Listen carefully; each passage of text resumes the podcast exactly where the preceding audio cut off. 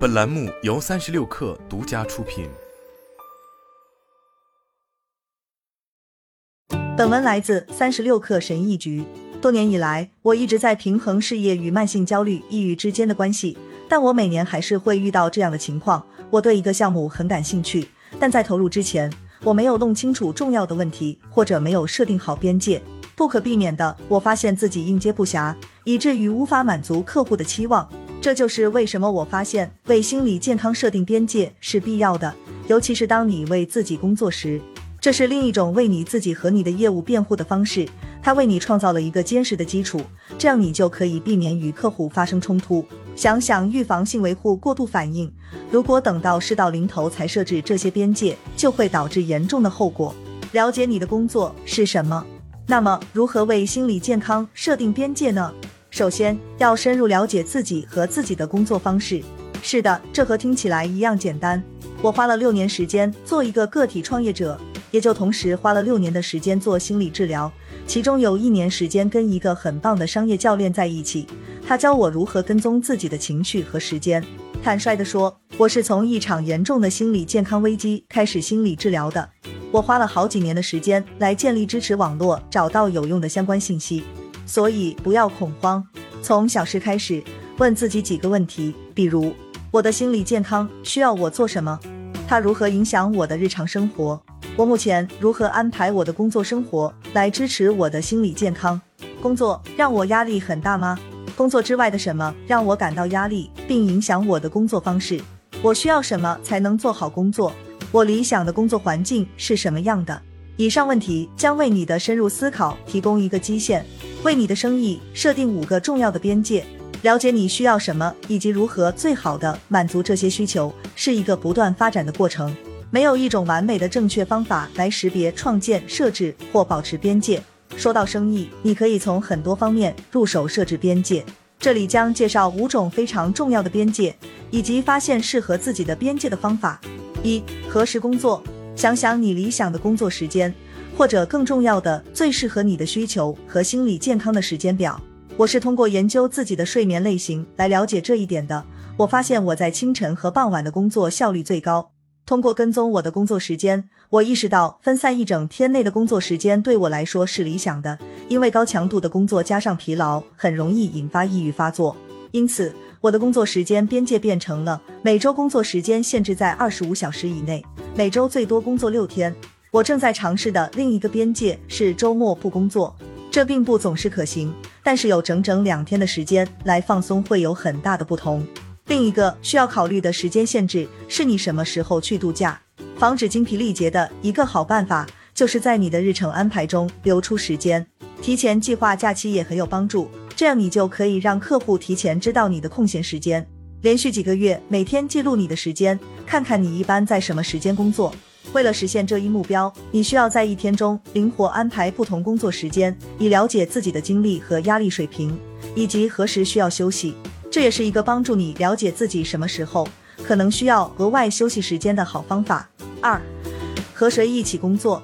我的很多工作压力都来自于与不太适合的客户和项目打交道。仔细选择你的客户和项目，意味着你可以避免损害你的健康，避免痛苦的分手。多亏了时间、经验和我的教练，我梳理出了一长串理想客户素质清单，也整理出了一长串需要注意的危险信号清单。在研究潜在客户时，我也非常小心。在我的网站上，我是如何工作的页面上有一个我的手册，其中有一整节是关于潜在客户的，这是其中的一个小片段。我喜欢远程优先的公司，他们支持小企业，为员工投资。优先考虑工作场所的个人自由和心理健康，并创造具有全球影响的人道主义技术。想象你的理想客户，他们在哪里工作？你的主要联系人是做什么的？对他们来说，什么是重要的？你怎么知道你们能很好的合作？如果你更喜欢一些更有条理的东西，你甚至可以开始创建自己的我的手册。三，你是如何工作的？这是平衡工作和生活的好时机。无论是分离工作与生活、融合工作与生活，还是半融合工作与生活，每个人都可以有不同的工作风格。关键是找出最适合自己生活方式的风格，并将其个性化。我的工作风格是半融合工作与生活。我把一些事情分开，把其他事情整合起来，比如在我特别焦虑或抑郁的时候，调整我的工作时间和天数。但这不仅仅关乎心理健康，这也是一个很好的商业实践。设定工作和生活的边界，比如查看邮件、工作电话、你所承担的项目类型以及你的工作流程，可以确保你在工作时间内全身心的投入到正确的事情上。我有过很多痛苦经历，我明白在临时通知的情况下赶时间会给我带来多大的压力。这导致了我最大的边界之一就是不要接受新客户或有问题的客户的急单，并始终确保我能事先得到通知。看看你的日历和过去六个月左右的项目，试着想象你是如何完成每个项目的。想想哪些是真正对你有用的，哪些给了你很大的压力。你是更喜欢清晰的分离，还是更喜欢一件接一件的干？四、如何管理你的财务？财务边界可以保证你的生意正常运行。提供安全保障，帮助你实现目标，而不至于精疲力尽。从收入目标到运营费用预算，再到紧急缓冲储备，你可以在各个环节设置财务边界。现金流是一个我会永远担心的问题，所以对我的心理健康来说，制定严格的财务边界尤为重要。我制定的第一个财务边界是关于商业支出的，支出不要超过你的运营费用账户。如果手头紧，想办法暂时削减开支。我正在践行的另一个建议是，在拿到工资后，至少等两个月再花。最近我对这一点不太满意，但在收入不确定的情况下，任何形式的缓冲储备都能起到巨大的作用。我发现像 Profit First 这样的预算方法非常有帮助，因为它们可以让我看到必要的开支，比如税收和软件是如何随着时间变化的，以及我如何跟踪和管理它们。仔细观察你公司的财务状况。计算在你的个人开支、税收和储蓄之后，你必须在你的生意上花多少钱？你的支出与预算相符吗？为了实现你的短期和长期目标，你需要制定什么样的规则？五，出问题的时候怎么办？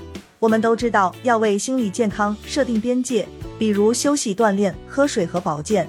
但我们这些自由职业者和个体老板中，有多少人真的把这些融入到了我们的工作中呢？我已经习惯了为糟糕的情况做好准备。多年来，我一直有一套应急方案：增加工作的天数，同时减少每天工作的时长，延长截止日期，并且及时电话沟通，多休息。这些都是很好的边界，但你要把它们用起来。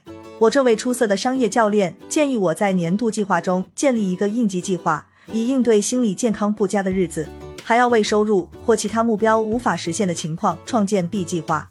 当你度过了糟糕的一天，你需要什么？把这些需求写下来，然后开始头脑风暴，如何把他们纳入应急计划。如果这种心理健康不佳的日子经常出现，你就更加需要设定一个边界来满足心理需求了。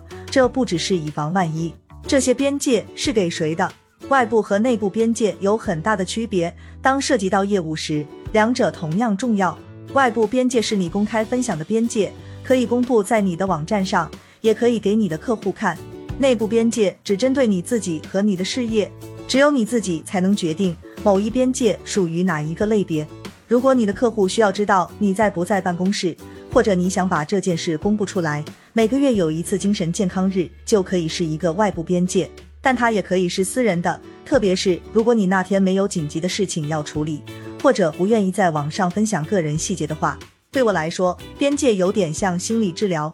设定边界就是建立一个专注于预防压力和心理健康危机的健康基础，这也是一个试错的过程。你可以通过这个过程更深入的了解自己，还可以吸取这些经验教训，把自己变得越来越好。